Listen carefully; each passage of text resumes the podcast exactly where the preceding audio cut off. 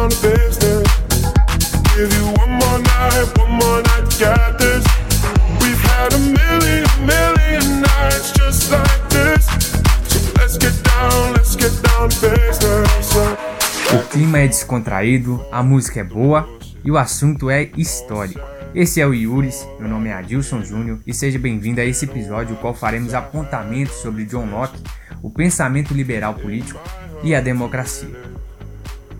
Já dizia a erudita poetisa, apresentadora, atriz e comediante Tata Werneck.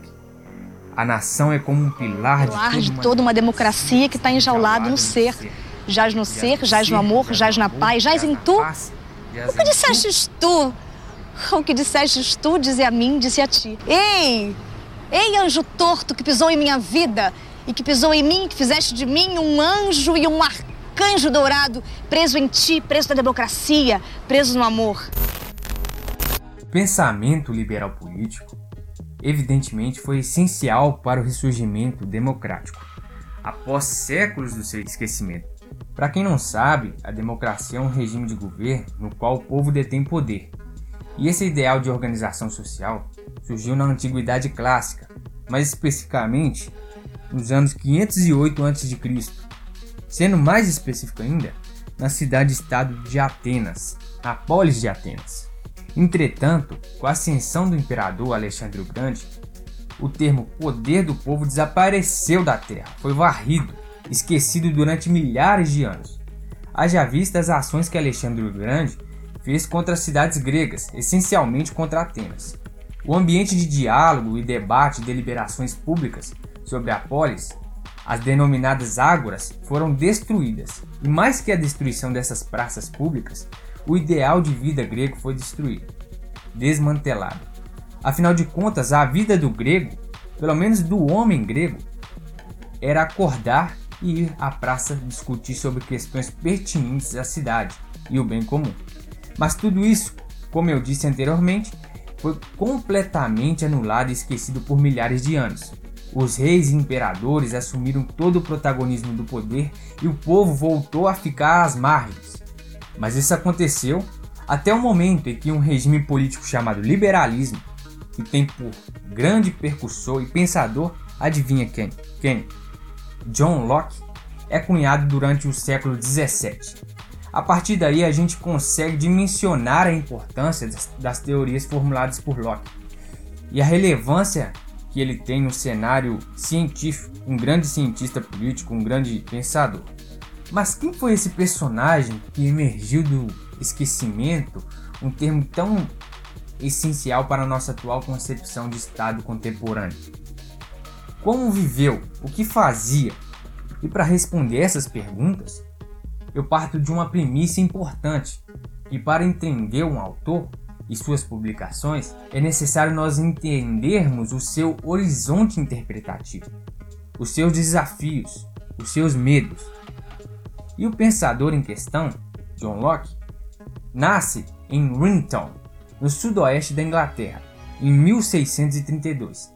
Aos 20 anos entrou na Universidade de Oxford e estudou ciências naturais e medicina. Estudou também a filosofia, com determinada ênfase ao espectro da razão do conhecimento. Estudou o arcabouço filosófico do francês René Descartes, conhecido por muitos de nós, né? E a sua linha teórica do René Descartes, bem como a de Platão, defendia a razão inata. Ou seja, para esses dois grandes pensadores, que é Platão e René Descartes, o ser humano ele nasce com aptidões e desenvolve ao longo da vida o que nós chamamos aqui de razão inata. Entretanto, John Locke se contrapôs a essa ideia e se tornou um dos principais nomes da filosofia do empirismo, a qual acredita que o homem é como uma folha de papel em branco ou uma tábula rasa, que é preenchida a partir das experiências sensoriais, a partir do momento que nasce e começa a viver as experiências sensoriais. Então, para Locke, todo conhecimento, toda razão, ela é desenvolvida a partir do empirismo, a partir das experiências. Por isso, Locke ele assume esse papel de protagonismo na filosofia do empirismo. Até aí nós podemos concluir que Locke era um rapaz muito assíduo, né? inteligente, estudioso dedicou boa parte de sua vida aos estudos. Só que apesar de ser um cidadão estudioso, dedicado, no período em que viveu, ele foi perseguido por um Estado absolutista e intolerante e sofreu por ser de uma religião não aceita pelo governo. Ele era puritano. Daí ele teve que fugir da Inglaterra e se refugiou na Holanda. Melhor dizendo, o homem foi perseguido por um déspota e teve que fugir da sua casa e buscar abrigo em outro país por causa disso. Provavelmente esses fatores deflagraram o pensamento lockeano, que volta a falar do poder do povo, delimitações e divisões das funções do Estado, seguridade dos direitos e liberdades individuais, e criticar o poder divino dos reis, assim se contrapondo às ideias propostas por Thomas Hobbes, um outro filósofo inglês que antecedeu Locke e defendeu em sua filosofia a cessão de poder que os indivíduos fizeram a um Estado forte e absoluto, personificado essencialmente na figura do rei. Mas Locke não acredita nessa figura única e centralizadora de poder. Ele acredita no povo e nas liberdades individuais. E segundo ele, o Estado somente existe para segurar as liberdades individuais. Se não for para isso, aquele que está exercendo o poder em nome do povo pode ser destituído pelo próprio povo. Ou seja, o povo tem o poder de eleger alguém para governar e resguardar suas liberdades e direitos fundamentais. E também tem o direito de destituir essa pessoa que está eleita ali, caso ela não cumpra com o único dever que é garantir essas liberdades. E esse é um pensamento essencial para o liberalismo político.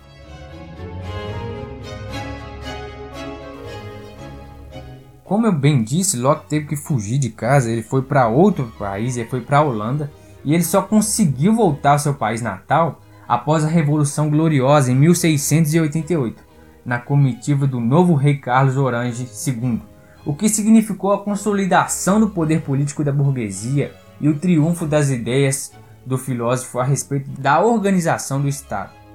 Os preceitos como tripartição de funções, que alguns anos depois, inclusive, Charles Montesquieu irá desenvolver ainda mais com ímpeto em seu manuscrito O Espírito das Leis, que inclusive foi empunhado pelos jacobinos nas ruas como manual de orientação durante a Revolução Francesa.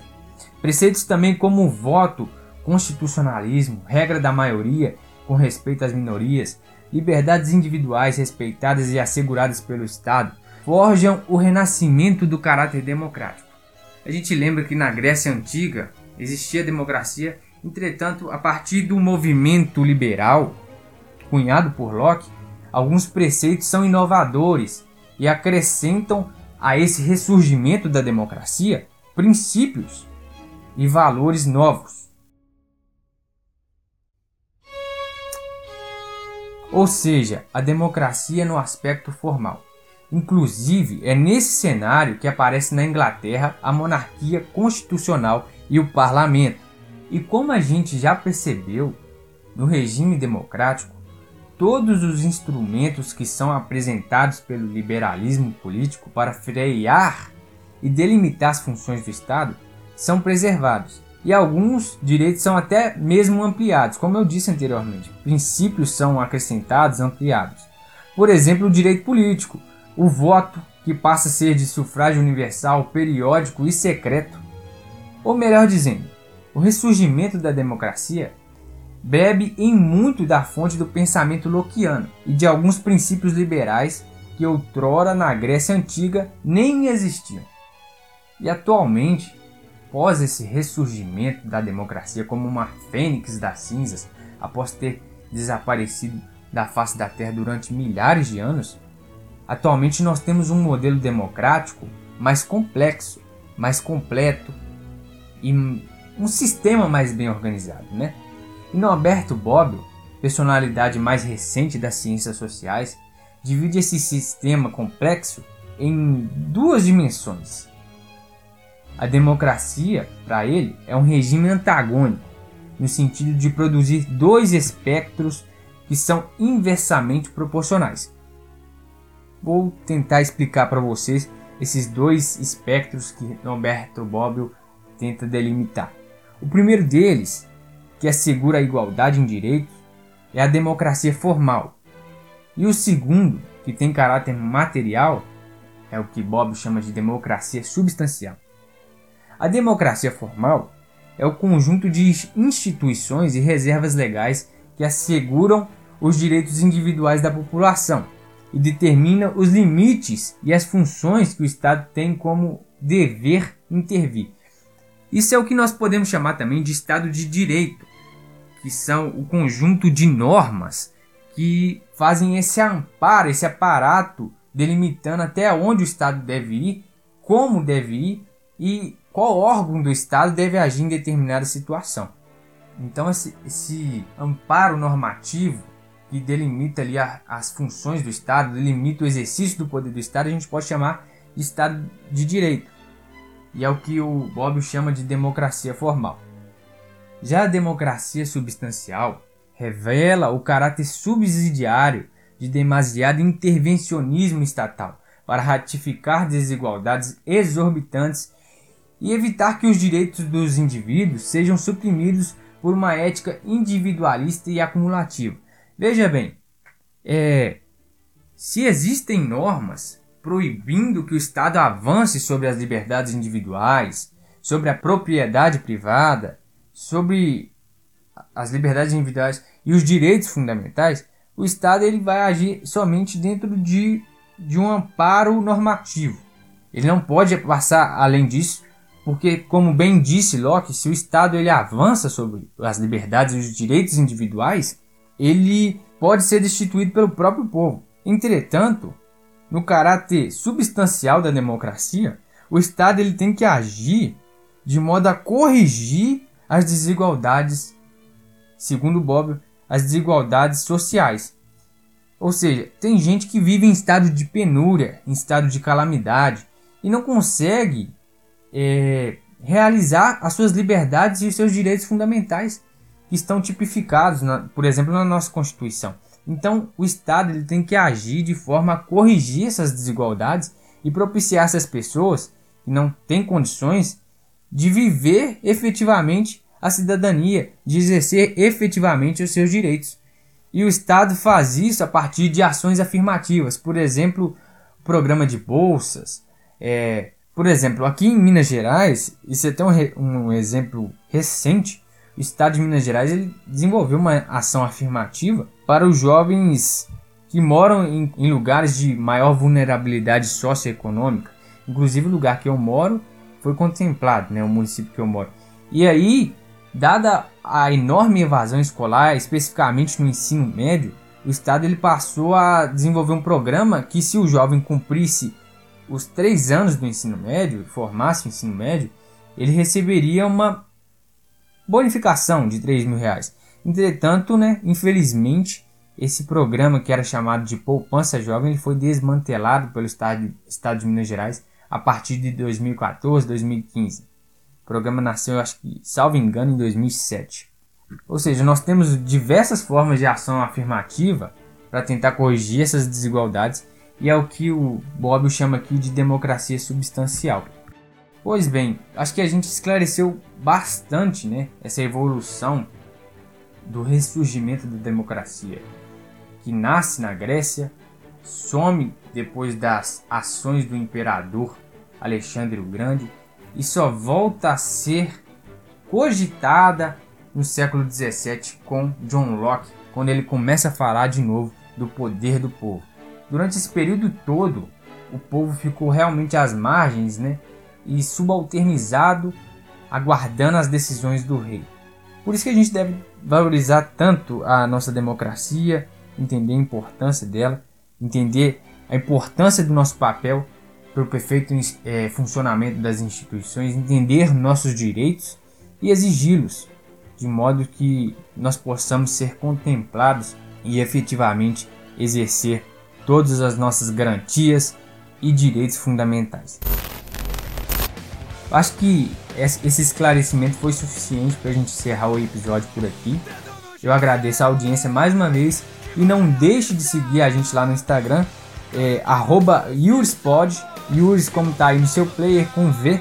Nós temos posts resumindo episódios e apresentando as figuras que gravam esse podcast. E por hoje é só Um forte abraço. E é isso, pessoal. Muito obrigado. Tchau, tchau.